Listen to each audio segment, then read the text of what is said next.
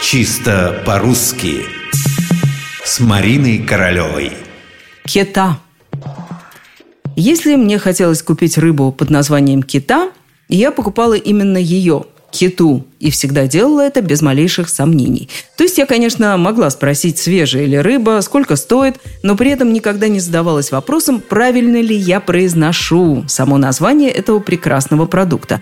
Все говорят «кита», и я говорю. Но однажды случилось страшное. Коллега подошел ко мне и говорит, «А знаешь ли ты, что в словарях киту называют кетой?» Я немела.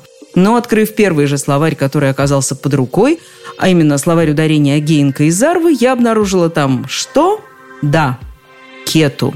Причем этот словарь приводит такое ударение без каких бы то ни было вариантов.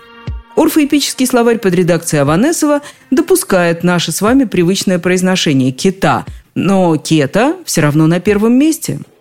И что теперь делать? Для начала, как всегда в таких случаях, разбираться, что откуда взялось. Итак, название одной из самых известных рыб впервые встречается в памятниках письменности, которые относятся к раннему периоду освоения Сибири, сообщают нам этимологические словари.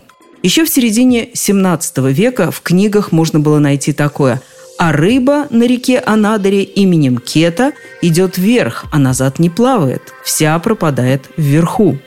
Именно так кета, скорее всего, эту рыбу раньше и называли, а название было заимствовано, видимо, из эвенкийского языка. А вот вариант русского слова с наконечным ударением «кета» похоже, возник относительно недавно. И хотя мало кто слышал произношение «кета», оно действительно было. Ну и, наконец, вопрос. Что делать нам с вами сейчас? Да ничего, произносить «кита», как произносили до сих пор. Ведь этот вариант все-таки признан в качестве допустимого.